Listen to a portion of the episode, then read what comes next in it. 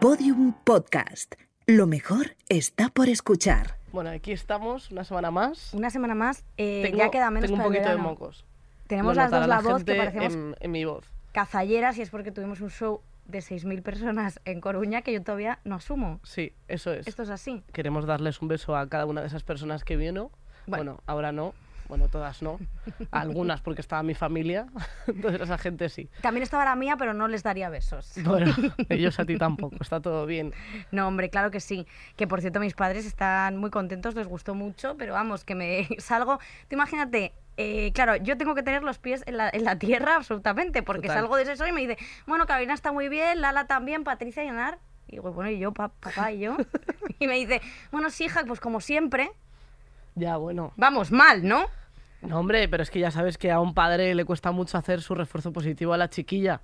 Yo porque te ven... mm, no tengo ninguna esperanza, estoy harta de viajar. Eso es una buena forma de empezar un de programa. verdad te lo digo cuando... el Pues otro- imagínate que estoy a tu lado sí, viajando. no tía, que ayer salí de casa y busqué la tarjeta esa de la luz del hotel en mi propia casa. Te estás flipando, ¿eh? Que Te lo juro. ha salido 10 veces de tu casa. Quiero Pero decir, a si lo estoy mejor. todo el día haciendo maletas, si soy Willy Fogg, Sí, sí. hombre, ¿cómo que no? Primero, no deshaces la maleta porque llevas vestida siempre igual, así que creo sí que, no has deshecho la maleta desde enero. No, no llevo nada en esa maleta. Llevas la misma camiseta de rayas todo el rato, Unas bragas crujientes que ya eso es asqueroso. y poco y más. así. Pero bueno, me da igual. Estoy harta de la vida, el mundo es asqueroso. Muy bien. Eh, derecho al aborto en Estados Unidos, simplemente quiero decir esto. Ah, sí, sí, derecho al aborto en Estados Unidos. en inglés, que si no, no te entienden. Eh, eh, ¿Cómo es? Rights. Abortion rights. Eso es muy importante porque, sinceramente, ya está bien de jugar con los derechos de las mujeres, que es que play. parece... Pero ¿por qué tiene que haber señores decidiendo lo que tenemos que hacer nosotras una y otra y No otra vez sé. a lo largo de la historia? Es como increíble. Otro día vi un meme que es como toda esta gente que quiere que los niños eh, nazcan es porque quieren matarlos ellos. Quiero decir, o sea, es como esto lo hago yo, porque como quiero tener a un montón de gente precaria a la que contratar en mis empresas Claro. y a las que no pagar, pues necesito ese ejército, Necesito cariño. becarios. Claro, necesito becarios. Eh, Así que ya tenemos que está. hablar de lo que tenemos en la mesa. De Kaiku, nuestro patrocinador, que nos patrocina un Kaiku trozo del programa. os No el programa muchísimo. entero, porque si no pondría más. Y Esto, esto, es, esto es nuestro ¿eh? coño, el, el ruido que hace. Bueno. Eh, más dinero. Porque Eso vamos. eh, Muchísimas gracias, Kaiku. Latte. Ahora que llega el verano, bueno, esto va a ser increíble. Estar ahí escribiendo guiones, colgándote el teléfono ca- cada vez que me llamas y mientras bebiéndome un Kaiku Café Latte, apetece. Hombre, apetece, claro no, apetece. mojar un pie en la piscina que no tengo. Eso es. Hombre, Todas estas este ¿tú tienes que no- piscina? Tú no tienes. Yo que voy a tener piscina, pero ¿tú qué te crees ¿Y que yo soy? qué soy tu amiga? No lo ¿Brenda entiendo. de sensación de vivir? ¿O quién qué te crees No que sé, soy? No sé, tía, de ¿Victoria verdad. Federica? Mm, que por Dios está en la no. portada de Lola. Ya, Chica, pues, o sea, mira, ya pues, Y encima además he puesto Cogía en la victoria mala. Porque le han llamado el efecto Victoria, que el efecto Victoria es, dícese del efecto que te ocurre en el Pepe cuando te tocas de más, que es lo que hace ella. O sea, quiere decir, tocarse el, el coño de más porque esta persona no hace absolutamente nada. Y me dice una chica, bueno, es que es modelo y se está sacando una carrera de moda, pues mira, genial, pero pa que se la pague ella. Quiero decir, porque ya estoy un poco hasta el moño. Otra cosa en la que estás hasta el moño que apuntar, Victoria Federica. Pero bueno, que Victoria Federica beberá Kaiku, pues no lo sé. Pero No yo creo sé. que con la cara de con la cara de tronchi que tiene, yo creo que no bebe Kaiku porque Kaiku lo bebes si estás contenta. Así que, y esta señora no bebe Kaiku, por esa señora no entiendo que esté contenta y no ríais. Ya, ya me he liado.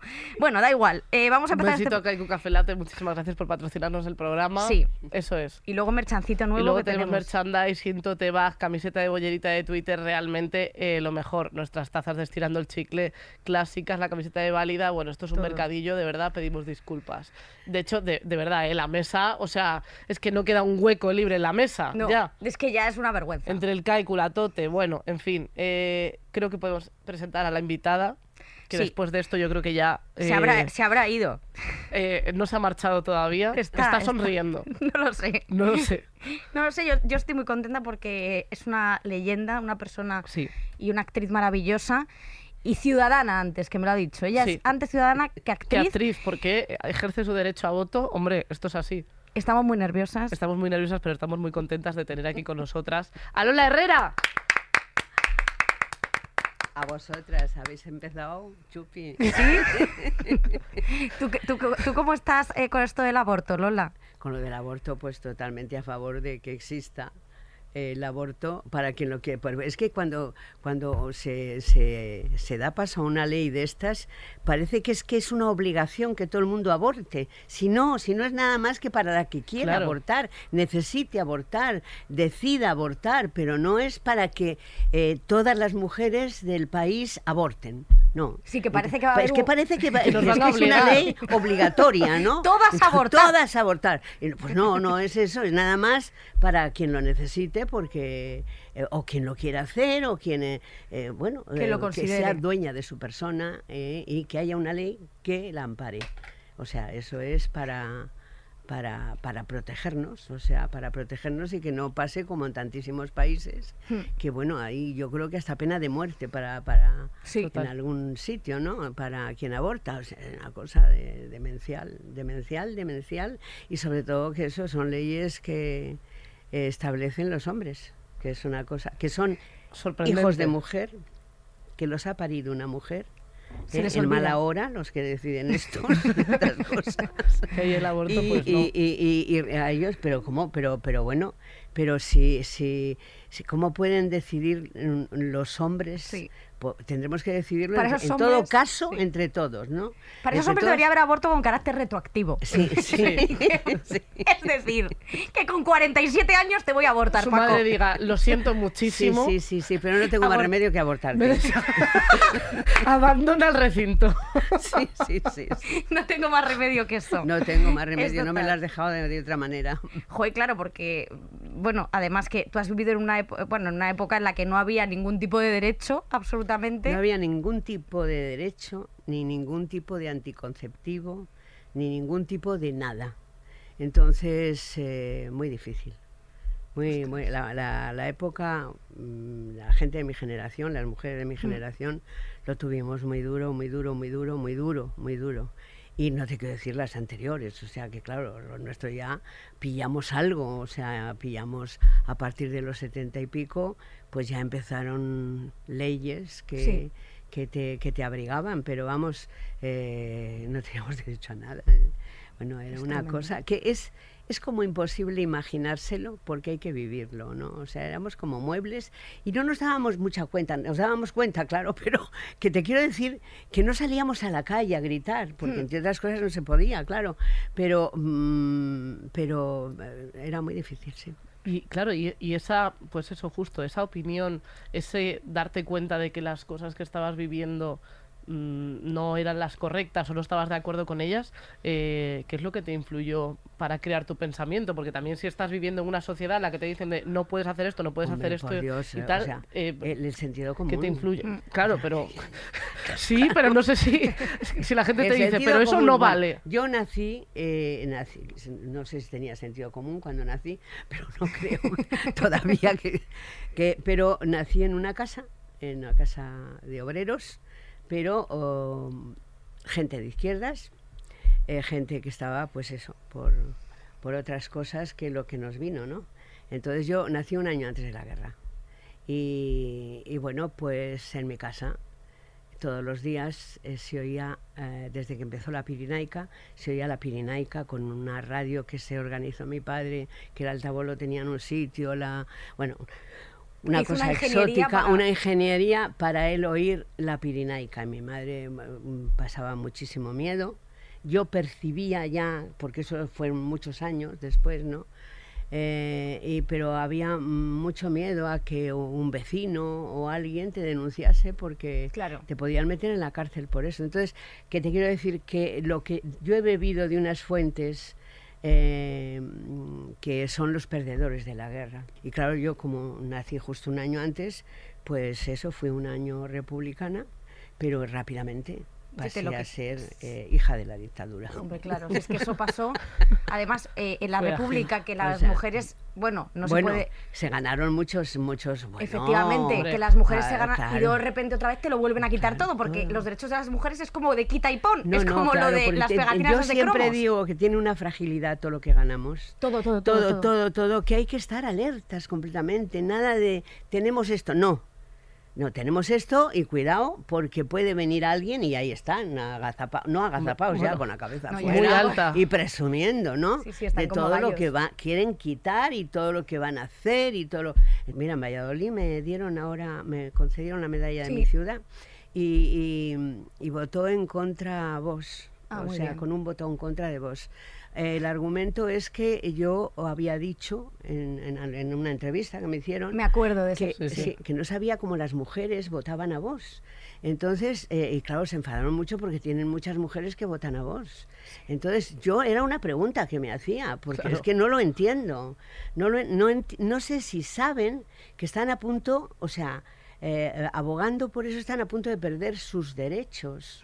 Entonces, no lo entiendo, no, no, no puedo entenderlo. Quiero decir que hay unos extremos, que no es aquí en España nada más, que está... No, si eso está Está ya en por todo, por, todo, por todo el mundo. Y fíjate, eh, eh, em, o sea, de pronto que, que en Estados Unidos estén todavía ahora mismo decidiendo si aborto sí, aborto no, o sea, ya es una cosa eh, tremenda, ¿no? Y, y bueno, Es pues sí. eh, no, yo creo que estamos, estamos en un momento de pasos hacia atrás. Sí. Pero Sí, siempre pasa esto en el mundo, ¿no? O sea, es como que a veces cuando hay muchos avances, de repente viene la extrema derecha e intenta eh, quitar No, derechos. pero bueno, pero la extrema derecha no está en la cabeza de cada persona. Claro. Yo lo que pienso es que, eh, que, han, que han hecho en el mundo, ¿eh? en el mundo entero, para aturdir a la gente y que, eh, o sea, el sentido común no funcione. Porque, o sea, si tú eh, vives de tu trabajo, no llegas a fin de mes. El otro día oí a la presidenta de, de aquí de Madrid que, eh, que no había clases sociales. Madre mía. Es que es no una había fo- es clases forma de sociales. Eso siempre dice demostrar la que- gente de la que no clase está- social la que- alta, la qué que no está en el casualidad, mundo, ¿eh? claro. miras no para hay arriba y no ves clases, nada. no hay- cla- claro, no ves nada. Pero es que, estás es que- arriba. es que está, está, o sea, mm, están poniendo todos los días De lo que locos. hay hacia abajo, ¿no? O sea, es no estar en el mundo. Eh, y, y Hay bueno, colas del hambre, pero esa gente va porque es que tiene una gula Sí, impresionante. Claro, claro, claro, quiere comer a todas horas. Todas horas. Entonces es Tú, tú, una- tú, tú, tú, tú. De verdad, es, eh, Es de estamos en un mundo muy loco, muy loco. Yo me- estoy contenta de ser ya tan mayor, porque, eh, bueno, ahí, ahí os queda el mundo. y, y allá os apañéis, pero indudablemente, indudablemente, ciudadano por ciudadano, somos responsables de lo que pase. ¿eh? ¿Tú, tú sea- sientes que, eh, por, por las vivencias que has hecho, que, em, que, hemos, o sea, que hemos hecho cosas mal para llegar hasta aquí? O sea, ¿no- ¿notas que por cosas que has vivido se han repetido patrones? No, bueno, no, no, no, no. Yo, cre- yo creo, yo creo que eh, el, el mundo ha cambiado de tal manera, o sea, eh, eh, el consumo, todo lo que es consumir todo tipo de cosas, ¿eh? o sea, no, Sin parar. te quiero decir, las redes sociales, eh, las comunicaciones, esto que hay de las comunicaciones, esta cosa tan abierta, el que todo el mundo quiera ser, o sea, toda la juventud, o sea, toda la juventud, no pobres, que hay gente estupenda, pero eh, hay muchísima juventud que quiere ser famosa, hacerse fotos todos los días, a todas las horas. Digo, o sea, esa cultura eh, es una cosa, a mí, eh, desde mis años, y que me perdonen, me parece penoso penoso. O sea, no, o sea, no dedicar tu tiempo a enterarte de quién ha estado antes aquí, qué somos, por qué, qué, qué pasan en otros sitios. O sea, eh, adquirir una, una cultura de humanidades para tener un, un- un- un- Una base sólida de una plataforma desde donde despegar a otros sitios y que el sitio sea una foto. Voy a hacer un selfie. voy a hacer selfie. Pero ¿qué es eso, por favor? Yo, yo o sea, ah, ya sé que es el producto de este tiempo, pero me parece, eh, o sea, que estamos llenos de banalidades y de, y de, y de, de exhibicionismo, Hmm. ¿eh? pero eh, de aquí, todo de aquí para afuera, pero de aquí para adentro, ¿qué, qué pasa? O sea, la cabeza para qué la utilizamos, para esas chorradas. O sea, yo creo que hay que usarla para esas chorradas también, pero te quiero decir que partiendo de la base que hay cosas fundamentales eh, para nuestra vida, para la de nuestros hijos y la de nuestros nietos. O sea, que tenemos, somos todos los ciudadanos los que tenemos que contribuir a, a- a- a- opinar, a saber qué opinamos. O sea, ¿cómo puedes, cómo puedes votar a alguien que no defiende tus intereses? Porque es que es, estás... memez total, o sea, es que son memos. Claro, quien vota a alguien que no defiende sus intereses es memo de nacimiento. gente que cobra el sueldo mínimo interprofesional votando a partidos que no van a escucharte nunca en tu vida porque no estás en su radio No, ni no, pero social. que van a hacer todo lo posible No. por hundirte. No solamente eso, porque no te echan ni cuentas. ¿Cómo se vivía el LGTBIQ+, o sea, antes, quiero decir, cuando, eh, hombre, si además tú te movías en un círculo súper de izquierdas, de actores, eh, eso evidentemente se tenía que ocultar constantemente. Eso, eso se ocultaba, se sabía, pero se respetaba. eh, por lo menos en el ambiente donde yo me movía, Claro. ¿no?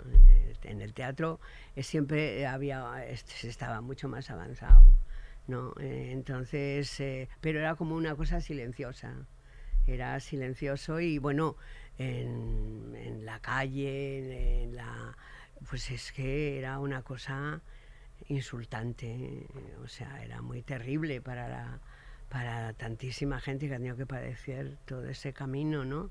Y yo me acuerdo que en, yo en el barrio donde vivía, en Valladolid, había, había un homosexual eh, famosísimo, famosísimo en Valladolid, que se llamaba Lalirio. Y un hombre alto, bien parecido, todo esto. Y una noche volviendo del cine, mis pa- eh, yo iba con mis padres, volviendo del cine, había, eh, en- en- entonces había, eh, yo vivía en el barrio de las Delicias de Valladolid, y había un jefe de barrio que por la noche salía a dar una vuelta por allí. ¿eh? Y cuando veníamos andando del cine, vimos cómo ese hombre, el jefe de barrio, yo no se me ha olvidado en mi vida, pegaba a es- pero, pero pe- le pegaba unos guantazos, palizón. un palizón a aquel hombre que no había hecho, o sea, que no había hecho nada, supongo, o sea, que iba por su camino a su casa. Era muy terrible y bueno, a pesar de que hay una ley que permite, pero sin embargo ya ves los ensañamientos que hay con, con gente, ¿no? O sea que... Hoy por hoy siguen, ¿eh? Mm, ujú. Y dentro, y dentro de la profesión también, eh, comentamos muchas veces que, que sigue habiendo mucha gente dentro de la profesión que, que, que no, no exterioriza su sexualidad y que además no es que no cuente mm, lo que le gusta, que no tiene por qué hacerlo, sino que finge que, que, que es heterosexual.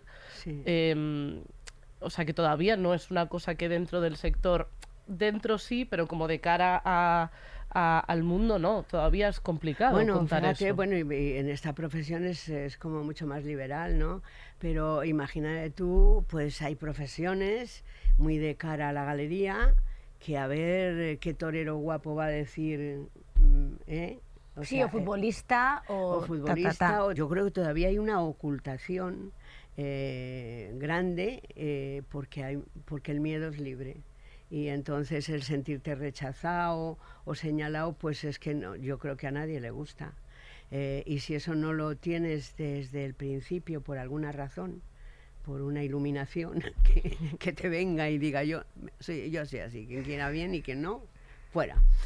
Pero Ya. eso es, eh, abu- abunda menos. ¿eh? Total. Total, sí. hombre. Eh, me acaban de decir que eh, llevamos, como siempre, 58 Joder, no minutos de programa y no hemos puesto la cabecera. Entonces, Que estaba muy interesante y se me ha claro, nos hemos liado aquí a charlar. Entonces, Marisa, ¿nos pones la cabecera?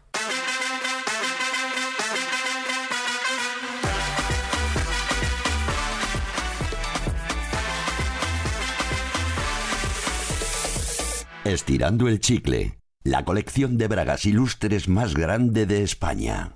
Eso es verdad. Eso es verdad. Y cada día más bragas, más ilustres. Pues sí, cada día más bragas y más ilustres, desde luego, menos nosotras, que cada día, cada día menos, cada día menos bragas y menos ilustres. Es verdad. Eh, bueno, joder, que estábamos hablando con Lola de una cosa súper interesante y hemos cortado aquí por la cabecera. Ya, bueno. ¿qué Somos unas tronchas, lo hacemos todo mal. Bueno, ¿qué le vamos a hacer? Yo Esto es creo- así. Yo creo que el orden está bien, ¿no? ¿Qué más da? ¿Qué más da? Es una, una charla... Antes que después. Sí, hombre, yo qué sé. O sea, La cabecera se llama cabecera porque encabeza, ¿no? Pero, eh, no es la primera Pero- vez que la ponemos después de 50 minutos de programa. O sea, Pero de vamos, Hay veces que la hemos puesto al final, sin- no hay- no, aquí no hay orden ni pero yo concierto. creo que eso tiene su emoción también, ¿no? Sí, porque la gente no sabe cuándo la llega. gente no sabe. Claro, Ya sabéis, el público es que espera lo mínimo de nosotras. Se dice, bueno, con que la pongan, Eso es verdad. luego se la ponen ellos. Yo te quería preguntar, Lola, por una cosa, que es, tú tienes dos hijos, pero tú los criaste sola en una época de transición. El ahí te quedas he asistido siempre. Y se, se iban a comprar tabaco, otros se iban a dar una vuelta, pero lo cierto... comprar tabaco es tremendo. Lo ¿eh? cierto, sí, lo cierto, bueno, lo cierto es que dejaban plantada a una mujer y no tenían más responsabilidad. Es que además había incluso mujeres que decían, a, a ver, a ver, ¿por qué la ha dejado? ¿Sabes? O sea, Claro. que hasta ahí llegábamos. Ya, ya. Hasta ahí llegábamos. Pero, pero vamos, era difícil, era difícil, muy difícil.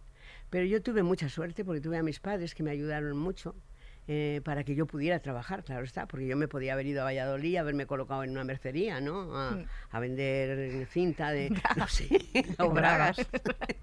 y, pero no, no, o sea, yo decidí seguir con mi profesión. eh, y bueno, fue una decisión de esas que era como una contradecisión en el momento, porque lo ideal es que me fuera a Valladolid con mis padres y que empezase una nueva vida allí.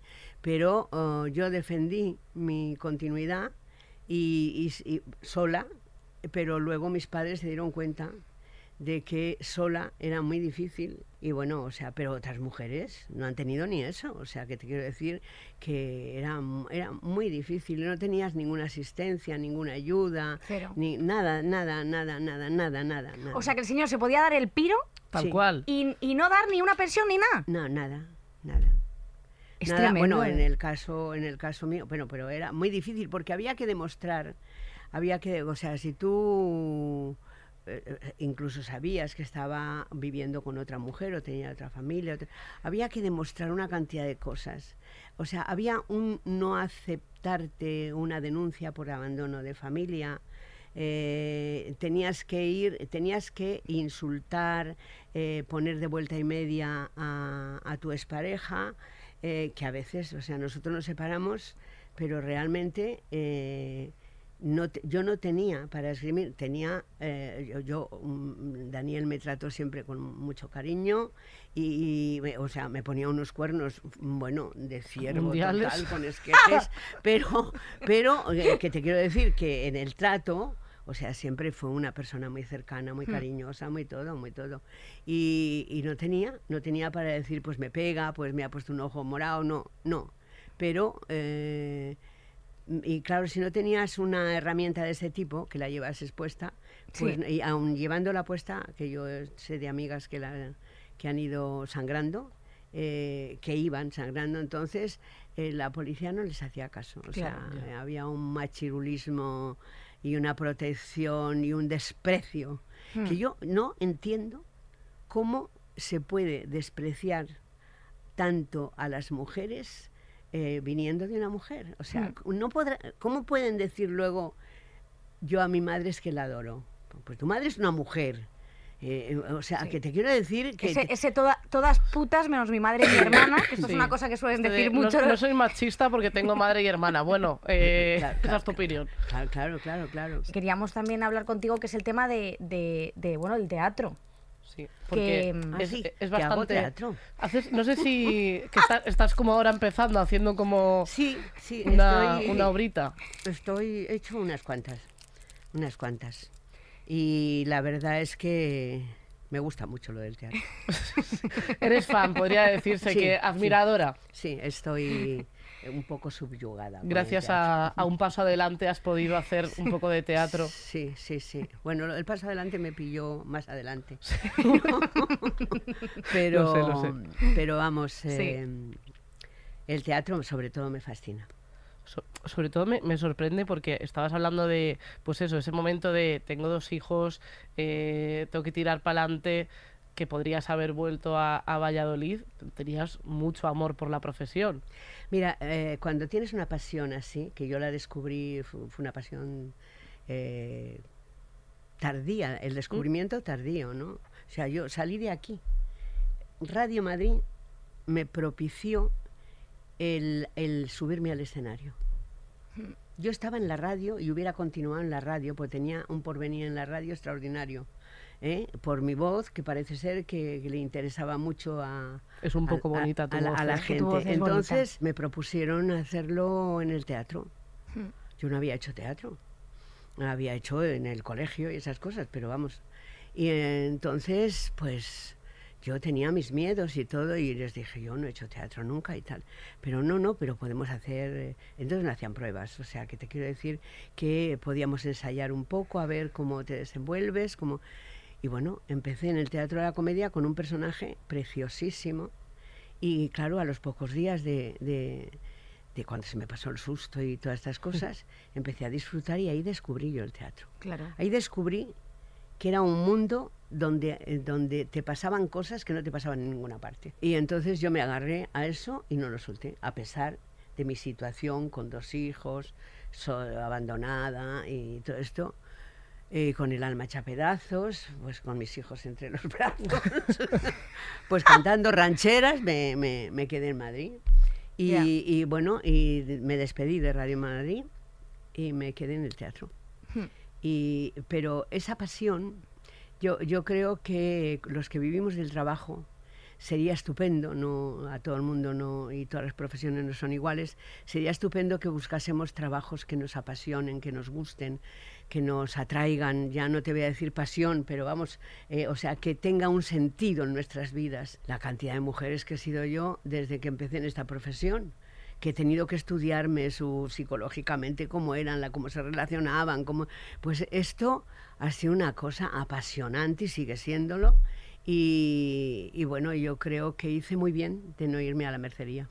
Sí, yo, yo también lo creo. Yo también lo creo, realmente. porque nos habíamos Que- perdido que- muchas Que a cosas. lo mejor eras una excelente. No, no, hubiera este vendido sentido. todo seguro. No lo pero- dudo. Pero claro, el, el brazo se me hubiera Y estirado todas diciendo, demasiado. de madre mía, la de la tienda de las bragas, qué voz más bonita tiene. Claro, que a lo mejor se habría perdido eso. Lo tengo todo, bragas, cariño, Total. eh, sujetadores.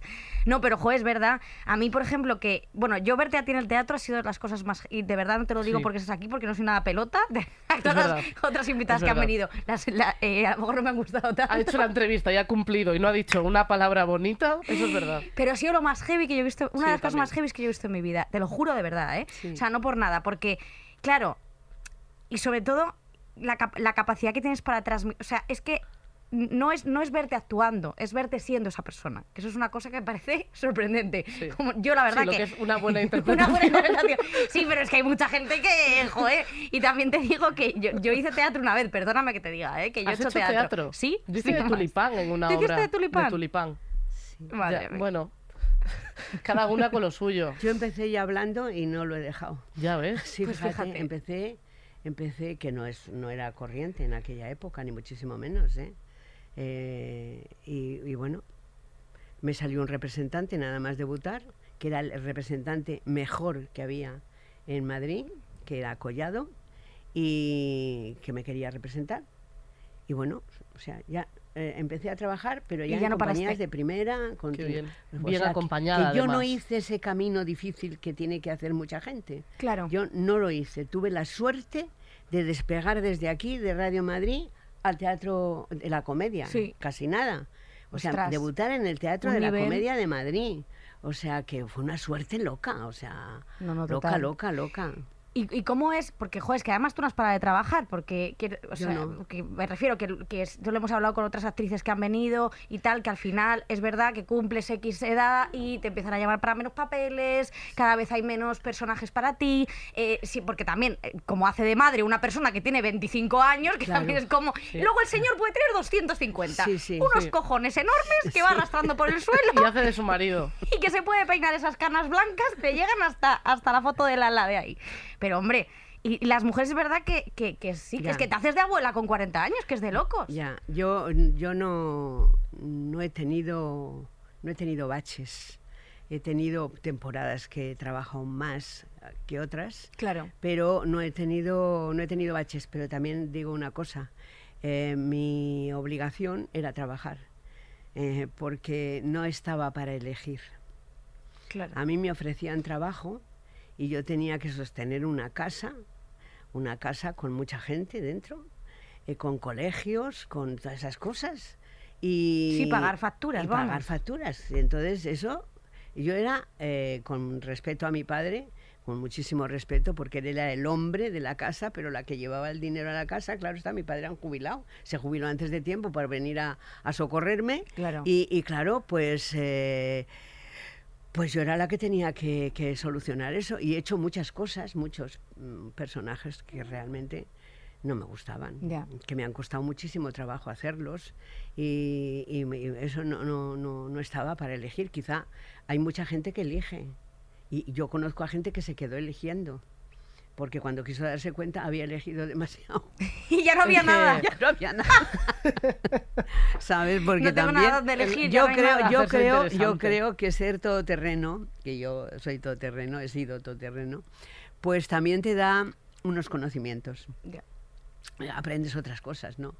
Hombre, claro, aprendes a manejarte en la vida lo, y que Ah, lo, y ah, que claro, sea lo vas claro, gestionando. Claro, porque fíjate tú lo que es creerte una historia que no, que no, o sea, buscar las razones para que un personaje tú lo tengas que sentir y lo tenga, te- tengas que llevarte bien con él y tengas que defenderle. Es. Eso es un trabajo ímprobo, Hmm. porque un personaje maravilloso, oye, un paseo en barca por el retiro, divino, pero porque va- va- surge el sol, está bien construido, está... Pero, toca otra cosa y es otra cosa, ¿no? Pero yo en televisión he hecho. He estudiado varias carreras de guiones que además en televisión te los daban las, las impresoras, parece ser que no se gastaban en tinta. Y te los, no, en serio, en serio. Y tenías que pasarte luego con un boli eh, casi, casi todo el guion de... Madre mía. Madre Sí, mía. sí, sí, sí, sí, era muy duro. Y La a, tele a no te nivel, mola tanto. a nivel ¿Eh? mental, ¿cómo se, ¿cómo se enfrenta todo eso? Porque claro, o sea, es como de tener que... Ya el tener que ponerte en la piel de un personaje para interpretarlo, Mm. también creo que es un viaje personal complicado que cuando sales, Hmm. o sea, todas mm, Sí, mis amigas actrices, por dentro. a- a- acabas como luego a veces muy tocada, dependiendo de los, de los pasos por los que vaya el personaje, como que acabas tocada, pero además si encima eh, estás haciendo un esfuerzo triple para que ese personaje te encaje, aunque tú en el Pero fondo tienes sabes que, que, no. tienes que armarlo antes, ¿sabes? Claro. En los ensayos y en... Tienes que buscarle unos porqués. Eh, tú defiendas eso o en la escena no sé qué eh, tengas tal actitud o no esto, y tienes que trabajar con ello Hmm. primero trazarlo eh, consultar si es consultable el director porque a veces no son consultables ¿Cómo que no son consultas? ¿Que no le puedes preguntar? no le puedes preguntar Bueno, ¿tú para qué estás? Porque te dice, ah, ni No, idea. bueno, no, no digo ahora mismo, eh, digo, digo yo, eh, sí, cuando, cuando sí. yo empecé había, no solamente estaba Franco, había más dictadores, o sea, pequeñi- pequeñitos, pero, pero había muchos, sí. Es que los pequeñitos son muy complicados. ¿eh? Bueno, hombre trauma- pequeño. traumaos, no, no pequeñitos de estatura, Sí. no, pequeñitos francos. Claro. Francos pequeñitos, eh, o sea, que no eran ahí a lo bestia con ejército y todo, ¿no? Pero que ellos solo se valían para jorobarte, ¿no? Sí, Y, seguir. y sobre todo para hacer cosas que, que no sabían. Cuando trabajabas con gente maravillosa, que yo he tenido la suerte, la gran suerte de trabajar con mucha gente maravillosa, eh, muchos directores estupendos que me han enseñado mucho y que me han llevado al, al terreno donde querían y, y que casi ni me daba cuenta. O sea, eso es un placer. ¿Y algún momento en el escenario que digas, Dios mío, que me, que, que me lleve Dios ahora mismo, porque no, no sé cómo voy a superar este, este momento de tierra trágame o de me he equivocado en esto o no, No. sé cómo salir de aquí? No, no, eh, mira, en el escenario, eh, si tú sabes, eh, tú has estudiado tu texto, tú te lo sabes, tú- puede haber una distracción, pero tú, eh, te- si te metes de cabeza en lo que estás haciendo, mm, realmente, o sea, eso lo sabes y eso lo más que puede haber es una distracción que en el teatro pasan muchas cosas Claro. a lo largo de la función que el público aparentemente no lo percibe o no le molesta, pero a- al actor le molesta todo porque eh, hay mucha gente que se pone a- con el caramelito ¿eh? y, y se, en el caramelito y en la segunda fila y fíjate esto, ¿no? Pues esto es una pesadilla. Esto es una pesadilla, Dilo. vivirlo en el escenario. Tú era tarde para su costumbre, pero y era papelito así toda la función. Entonces, eh, bueno, pues eh, realmente Sí, que solo quieres bajar, arrancar de ese cara y no por el culo. puedes hacerlo. No, claro. Yo una vez tiré a unos a unos chicos en, en Burgos, les tiré una maleta haciendo Petra Foncán. ¿Cómo quieres tirar de una Entiendo que no estaba dentro del Sí, texto, ¿no? sí, no estaba planteado. No estaba, no por estaba, lo que no sea. estaba, pero eh, eran las fiestas de Burgos. Entonces nosotros fuimos con una obra que en aquella época era impensable hacerla, ¿no? De Fassbinder, que se llamaba La Petra Foncán. Sí. Entonces, eh, hacer en el teatro eso en aquellos momentos era un atrevimiento. Hacer una lesbiana era bueno, bueno, bueno. Y además enamorada de una chica que eh, salía desnuda en el Sí. escenario y todas esas cosas. Y había fotos fuera, en la, eh, os hago este preámbulo porque había fotos eh, fuera eh, con, con- con la actriz que hacía el personaje de Carintín eh, desnuda. Y entonces, claro, pues eh, los que venían de la provincia se conoce que Se equivocaron que, un que poco. se equivocaron un poco y cogieron la primera fila para ver bien a la desnuda, ¿no? Y, desde que empezó la función, Pero además era una primera fila muy cercana, muy cercana. Desde que empezó empezaron a hablar y ja, ja. y bueno, ¡Que ahora sale la que está desnuda! Sí, y bueno, y- y Dios mío. no sabíamos lo que decía, pero lo que sé. Y en un momento determinado, en una bronca que tenía Petra con Carintín, Sí, los dos personajes. los dos personajes, que ella se iba, Ca- Carintín, y se iba con la maleta, por eso. Sí. Y entonces la quité la maleta de la mano, porque se la tenía que quitar en la acción. Y eh, estos, unas carcajadas, y cogí la maleta, se la tiré. Se la tiré sin encomendarme ni a Dios ni al diablo. Se la tiré y me quedé encantada. Ya. Dije, así no se puede trabajar. Y la gente, una ovación, porque Hombre, los claro. demás les estaba molestando también también. molesta. Además era un texto muy serio y era una... Era una era Es un drama. un, bueno, un drama. Dramón. Y, tan, y- y tan drama y una cosa muy seria y que ha- había mucho silencio en esa función. Y estos imbéciles, y además me cogieron la maleta y me la dieron.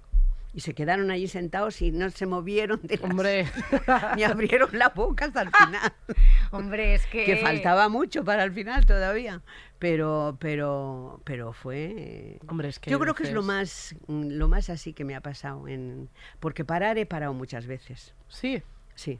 Por, por, por Porque ruidos. eso de que no hay que romper la, la cuarta pared, eso yo, a mí me parece que la cuarta pared está para romperla. Total. O sea, y se están molestándote porque tienes que aguantar toda una función, eh, que pasen cosas y, y- y tú tragando allí quina, que eso va en deterioro de todo. Claro. De tu del propio trabajo, trabajo, de claro. tu propio trabajo y, de lo- y, y que los que lo reciben, lo reciben desmejorado, ¿no? Mm. Entonces yo he parado muchas veces y, y esto hay gente en la profesión que lo encuentra que está muy mal visto, pero bueno, que me, que me disculpen, eh, yo no soy, pero yo, yo quiero trabajar y disfrutar.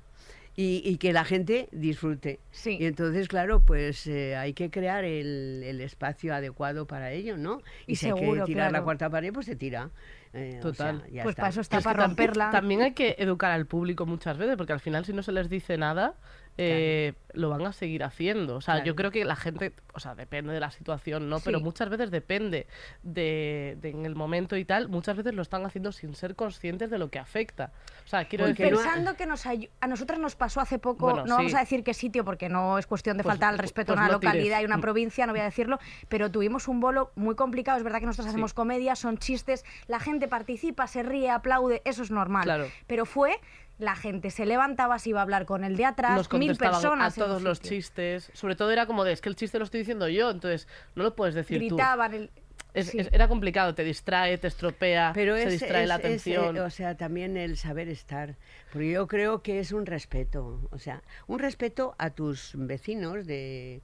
Porque claro, o sea. Y la sí, gente ha pagado su entrada y nos sí, estás dejando Ahora con los teléfonos móviles. Bueno. O sea, ya, o sea, suenan menos. Desde la pandemia suenan menos teléfonos. Pero lo que hacen es encender el teléfono cada dos por tres para mirar. Y entonces, eh, no, en, en la oscuridad del teatro, tú Lo ves, ves se una luz, otra luz, otra luz. muchísimo. Y dices, pero bueno, pero ¿por qué tienen, no están viendo una función? ¿Por qué tienen que mirar el, el, el- el- el teléfono para ver quién, qué, qué mensajes les han llegado? Porque ¿Qué- tienen que contarle a alguien que están viendo esa función. pero, eh, pero eso es demencial. Es de yo, locos. yo, mira, estoy, yo no entiendo, no lo entiendo. Y ahora lo- en el teatro, por suerte, se sigue respetando lo de no grabar ni nada. O No, todavía bueno, habéis pero tenido que... lo dices, pero sí, Claro, hay claro. gente que sí lo pero, hace, pero sí. siempre hay alguien que graba, siempre hay alguien que graba, porque yo me encuentro con cosas, yo, que no... eh, que, que supongo que lo que yo hago tampoco interesa mucho grabarlo para enseñarlo, te quiero decir, que no, No. no, son, no, no, es un- no son trabajos de, de, dar- de risas y de modelos y de cosas de esas para enseñar o de maquillajes exóticos. No eres Moa, no eres make-up artist todavía, no, no eres actriz. No, no, no, nada más soy actriz. Y No, tú como público, eh, porque a, a- a- a mí me pasa, y, y lo hablaba con Vicky, también le pasa, cuando, por ejemplo, cuando voy a un monólogo, eh, por la empatía hay veces que desconecto y estoy como de regidora, o sea, de ahora se aplaude, Organizando. ahora hay que reír, o sea, como de que hay veces que ya desconecto por la, por la empatía de que la otra persona que está en el escenario esté bien, o, o qué tipo de público eres tú, consigues como Pues muy- abstraerte y decir, público, yo estoy de un público. público muy entregado a lo que estoy viendo, pero muy tímido. Hmm. Yo soy muy tímida. Yo, o sea, no, por ejemplo, o sea, yo hasta que no se levanta alguien, no me levanto yo. Yo tampoco. Porque eh, se pone de pie para, para Aplaudir. aplaudir. porque, eh, no, no sé, parece como que eh, no sé, que puede malinterpretarse. Mm. Eh, yo lo de querer enseñarse, eh, por eso no lo entiendo, porque yo- Claro. yo, es que, o sea, yo en el escenario y mi trabajo y ya está, ¿no? Sí. Pero yo cuando voy a ver, o sea, soy un- un- Claro. una espectadora más que indudablemente eh, te metes en el trabajo de dentro, ¿no? O sea, pasa cualquier cosa y tú lo, lo notas que ha pasado, que no- o sea, lo notas perfectamente, estás un poco dentro, pero yo procuro que me lleve la historia. Yo cuando estoy más dentro es cuando me, desconecto de vez en cuando, pero si una historia me engancha, me voy, pero vamos, Te encantada de la allá. vida, disfrutando como una loca. Yo es que creo que empatizo, o sea, como la gente que nos subimos a escenarios, como que yo tiendo mucho a empatizar con la gente que está arriba. Y el otro día en el concierto de que me invitó y que le mando un beso desde aquí porque fue maravilloso de Alex Ubago, que él hace sus 20 años, había unas chicas detrás. Hay mucha gente que entiendo, bueno, que va al concierto de Alex Ubago porque hace la recopilación de sus años, ta, ta, es. Pero es un artista que tienes que respetar porque, tío, has ido a un concierto y esta persona está escuchándote lo que dices. Entonces, había unas chicas detrás que no paraban de decir, ¡eh, Vales, mándame un beso! Ya. Como que había ciertas cosas ahí que no me estaban gustando y estaban gritando todo el rato y Falta de respeto. le interrumpían a él en sus Sí, canciones. es, que, es que los espectadores, o sea, eh, tienen que ir a ver, a ver, a participar de alguna manera con su aplauso, con, pero no, no, o sea, hay espectáculos que piden un poco esa, más de eh, interactuación. eh, interactuación. Pero si está cantando sin Pero- miedo a nada, cállate. Entonces pero- yo me di la vuelta y dije, claro. como vuelvas a abrir la boca, te asfixio. Muy bien. Y me dijo, Victoria Martín, ¿eres Victoria Martín? Y yo, y yo sí, es que sí, no se sí". puede ya ni insultar a la gente tranquila, y le de digo a mi amiga, joder, es que no puedo ni mandar a tomar por culo a estas, a estas guarras de aquí atrás. No puede hacer ni eso. Y me reconocieron y me dijo, ¿qué tal, Carol? No sé qué yo, pues en su casa. O sea, es decir, Nos estamos tomando un día de descanso la una de ostras, la no, otra. no, pero ya no se puede ni mandar a tomar por culo a nadie. No, es agotador. o agotador, verdad. pero No, bueno. es que tendrías que estar mucho rato, todo el día casi.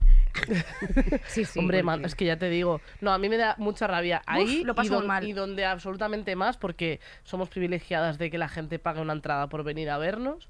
Porque cuando voy a una orquesta en un pueblo, que yo soy de Galicia y allí las orquestas es como de. Como no. eh, por Yo por tenido mínimo, una casa en Galicia 20 años, 22 pues, años. Como bien sabrás, a poco que tal, una orquesta dentro de tu casa vivía tocando. en la aldea, eh, en la aldea, en la parte de arriba y en la, en la placita, el cruceiro. ¿En qué zona? plaza- En, en, en Mos.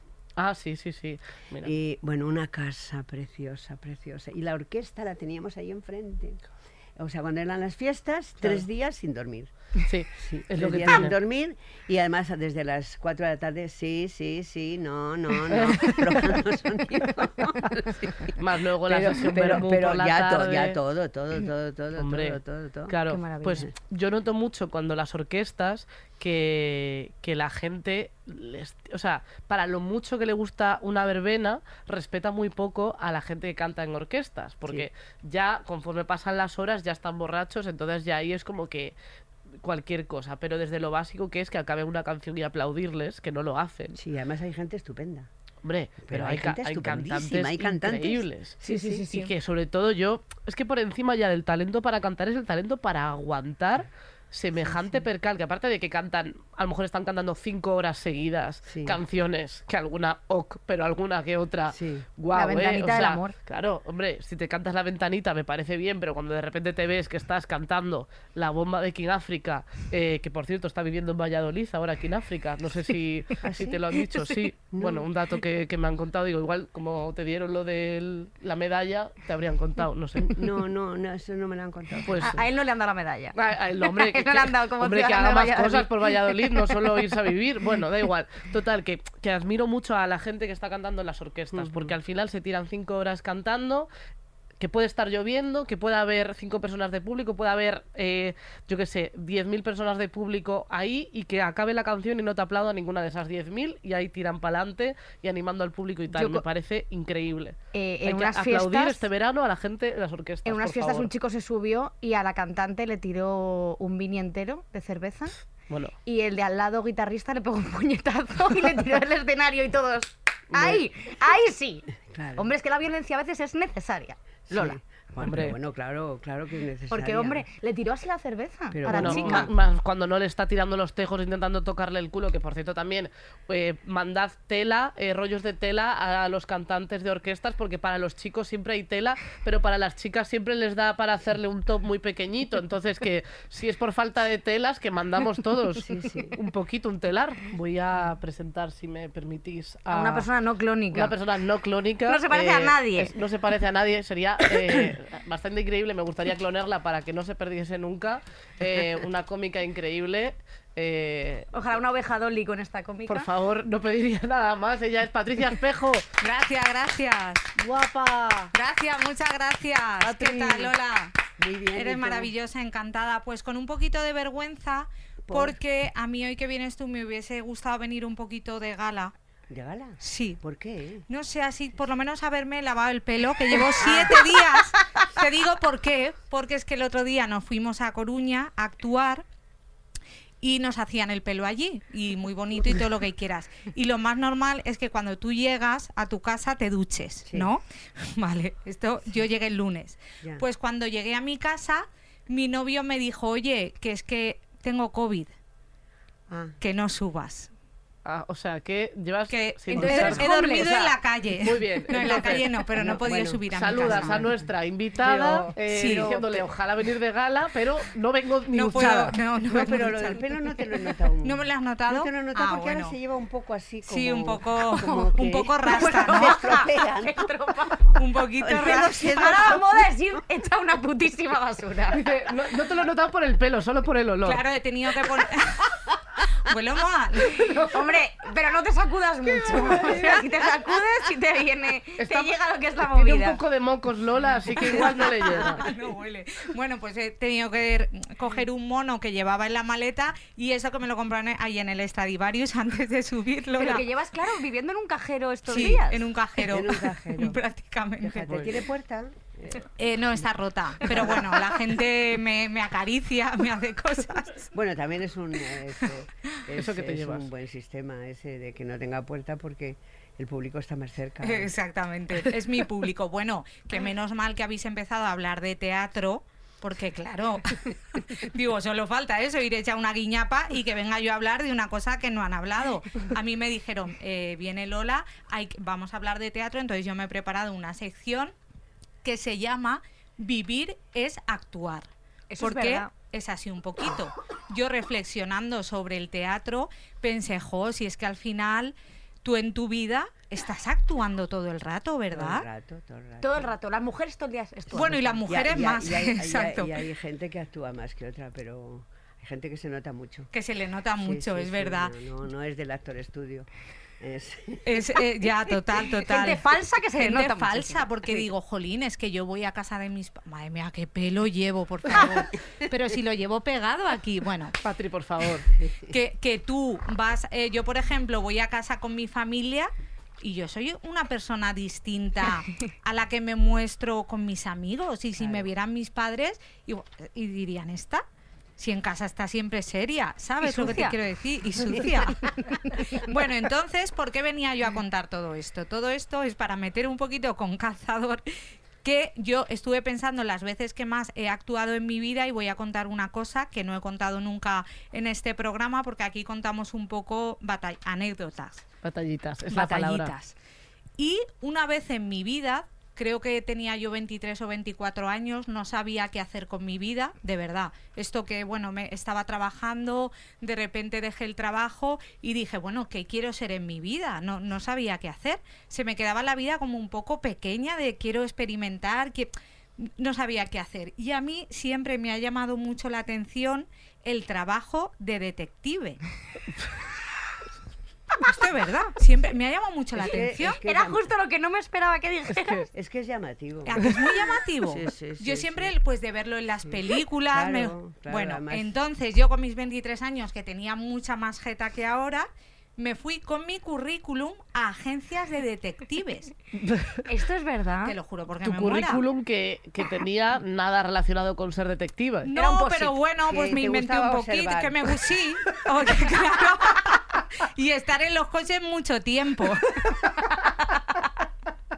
Bueno, pues allá que me voy yo y en la primera agencia a la que voy, claro, yo súper suelta, en plan de sí, es que me encanta y yo soy yo, pues súper observadora, me encanta, ojalá pudiera ser detective y el tío le caí tan bien que me dijo, vas a ser mi ayudante, ¿En serio? te lo juro. Me- Y Te lo juro, te pero lo- ese y fui señor era durante- eh, Colombo. No, era Restrepo, si alguien ha visto La Reina del Flow o Rastrepo, no sé cómo se llama. No, era un detective. Bueno, es que es súper curioso.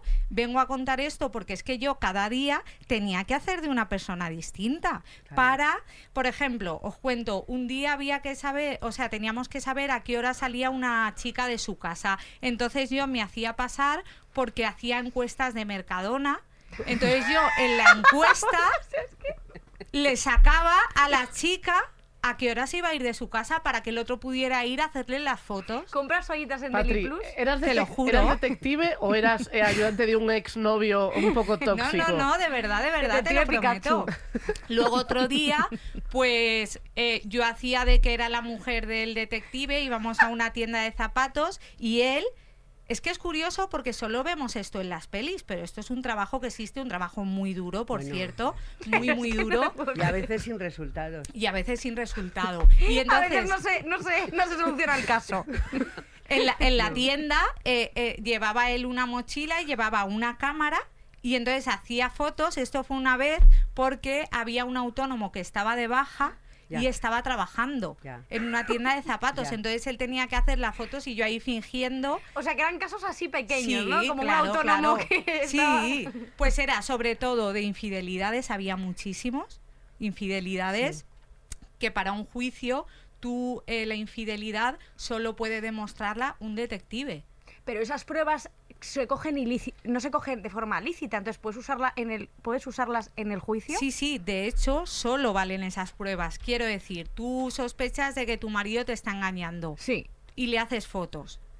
No valen. Tiene que ser un detective que Acompañado vaya de Patricia Espejo. acompañado de mí. Bueno, bueno, pues eh, resolví un montón de casos. Sí. ¿Qué os Pero no parece? te quedaste en... No, no, no me quedé, no me quedé, porque Eras, luego eras ya... como Agatha Christie. Sí, sí, estuve seis meses, pero que me pagaba y todo, ¿eh? O sea, que el señor me pagaba porque a él le agilizaba mucho la faena. Y es muy, yo recuerdo una vez, este, creo que este día dije, "Va, tampoco me gusta tanto esto. Me gusta más verlo en la, en la película.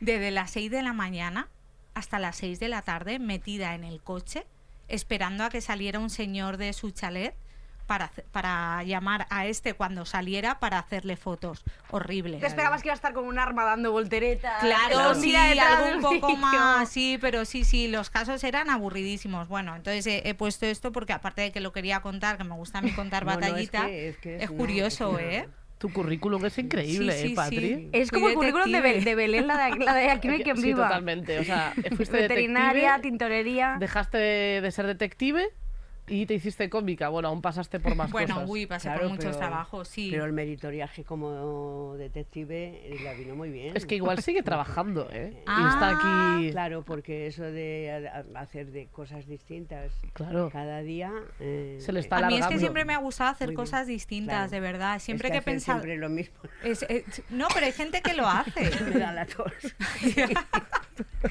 Te agobian, ¿no? De, de pensar No, en que hacer siempre lo mismo. Ya, ya, ya. Pero bueno, eso que y, y luego también a- referente a lo que estáis hablando, que yo creo que hay que respetar siempre a la gente que está trabajando en general, Sí. ya no solo en el teatro. O No, sea, porque claro. al final es que trabajar, tú dime a quién le quiero decir. Yo a veces me llaman por teléfono de esto para ofrecerme algo y siempre me tengo que morder la lengua de no mandarle a la mierda y decir no me llame, no me llame más, porque entiendo que es gente pues, que está trabajando y que al final se está ganando su salario como Sí. puede y, y eso. Y entonces no digo nada y cuelgo directamente. Digo, Te ahorras el insulto. me ahorro el insulto que digo, venga, va, que está trabajando, le voy a, le voy- A tomar por culo. le voy a colgar. Y bueno, aquí me, he apu- me he apuntado también.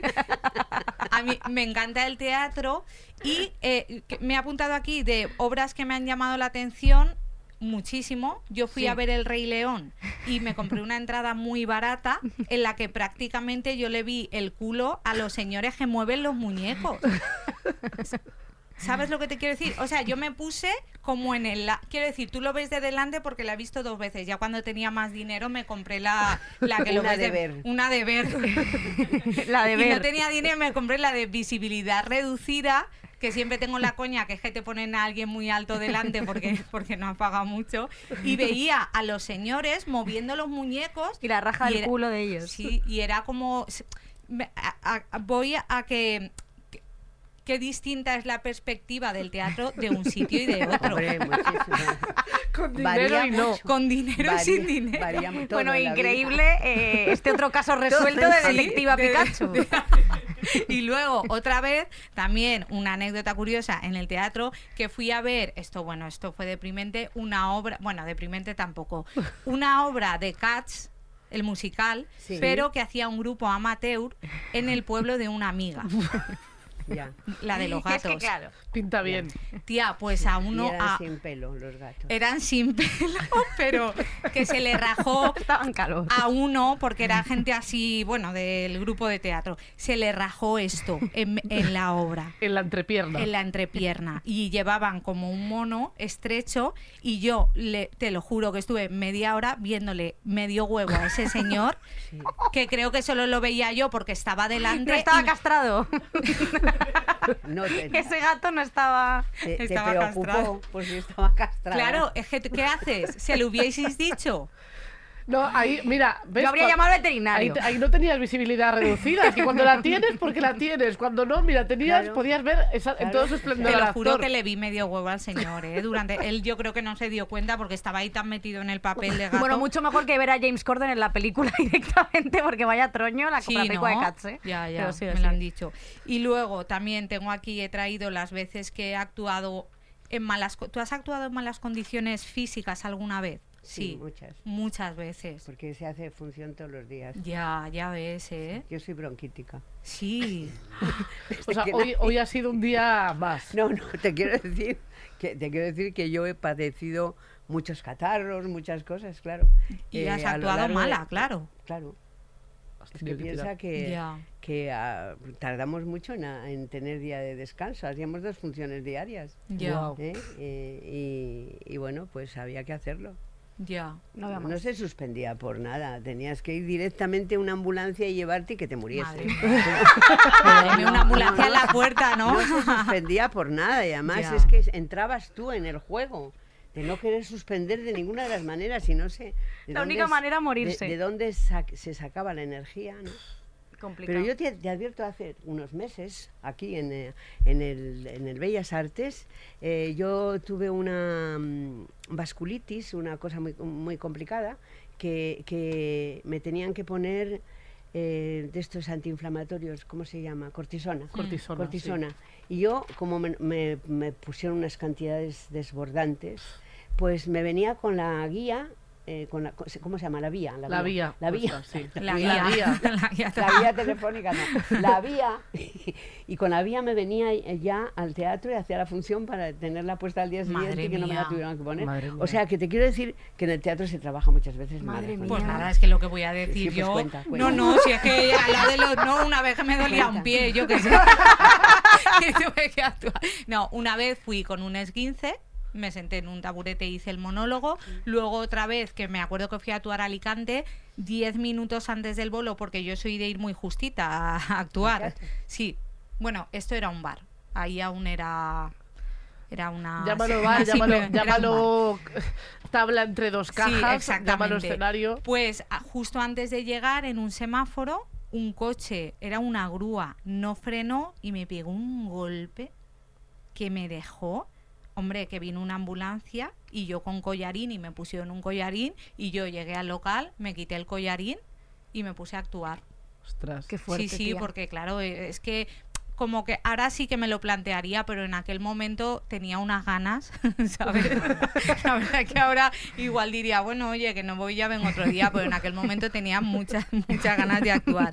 Y luego, una vez también, a mí me pasa con los ruidos que me ponen nerviosísima cuando estoy actuando. Me pasó una vez en una terraza de verano, porque si es una persona que te molesta, la echas, pero a mí fue un grillo.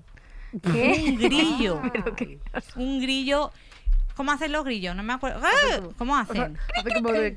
Ah, bueno, el gri, gri- todo el rato y, todo, y yo rayadísima. Efectivamente, esa no- Y a- al final paré el monólogo de decir, vamos a buscar al grillo. O sea, no puedo, es que me estoy volviendo loca. Pero ese, ese Y- pu- pudo ser un espectáculo maravilloso, la búsqueda del grillo. Sí, sí, en mi, Dios. claro, y, e hicimos un parón y la gente buscando.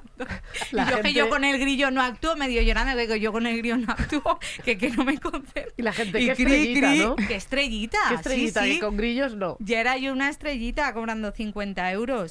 Y a ver. y hasta ahí. Ah, bueno, y traigo un documento gráfico que es que yo pensando en la primera. ¿A qué edad hiciste teatro por primera vez? ¿Te acuerdas? Pues sí, a los 19. A los 19 años. Pues yo he, tra- he traído A ver, la- mi primera obra de teatro. Que ahora está. a ver, ¿puedes describir la foto Ah, bueno. en la Sí. medida de lo posible? bueno, claro, de hice en el niña. colegio. Ah, claro. Claro, pues me metieron en un coche de juguete de...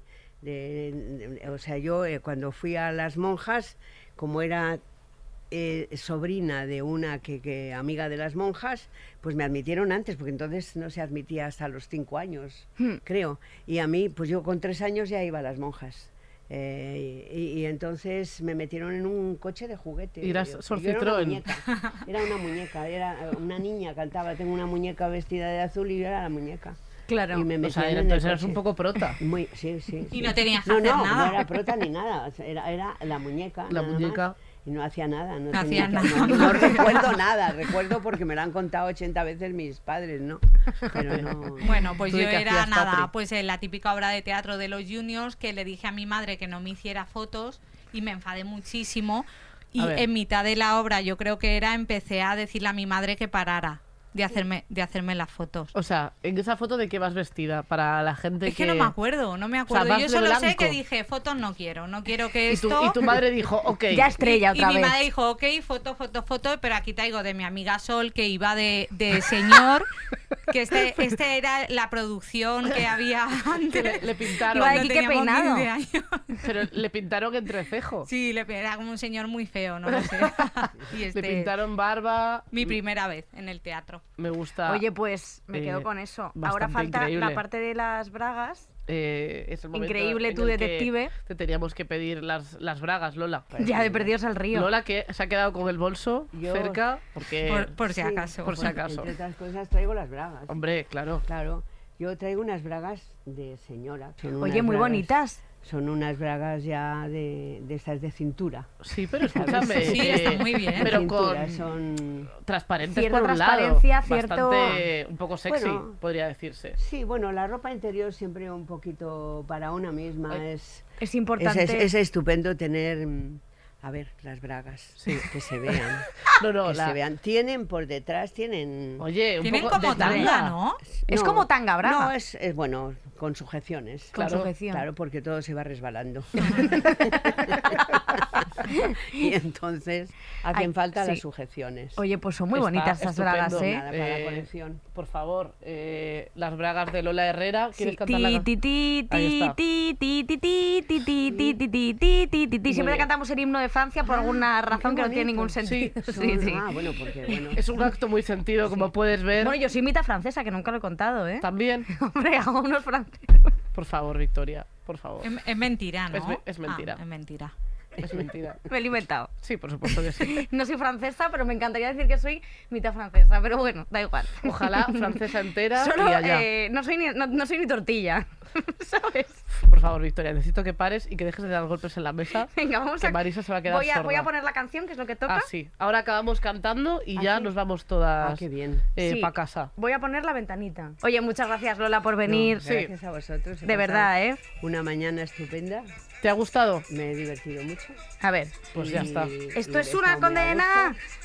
Y- Joder, pero es que yo quiero la- el estribillo. Está aquí Lola diciendo cosas bonitas y tú, pues, como en una verbena ya. Ahora, a mí no me gusta esta, ¿eh? A Venga. ver. ¿Quieres poner la otra? So- ahora. Tengo el alma en pedazos. Ya no aguanto esa pena. Tanto tiempo sin verte. Lola, por venir. Es como una condena. Tengo el alma en pedazos. A ver si te puedes luchar para la próxima. Tanto tiempo Gracias. Vicky, gracias, Susi. Pecera, gracias a la gente de Podium Podcast. Os queremos Que no sea nada muchísimo. Adiós.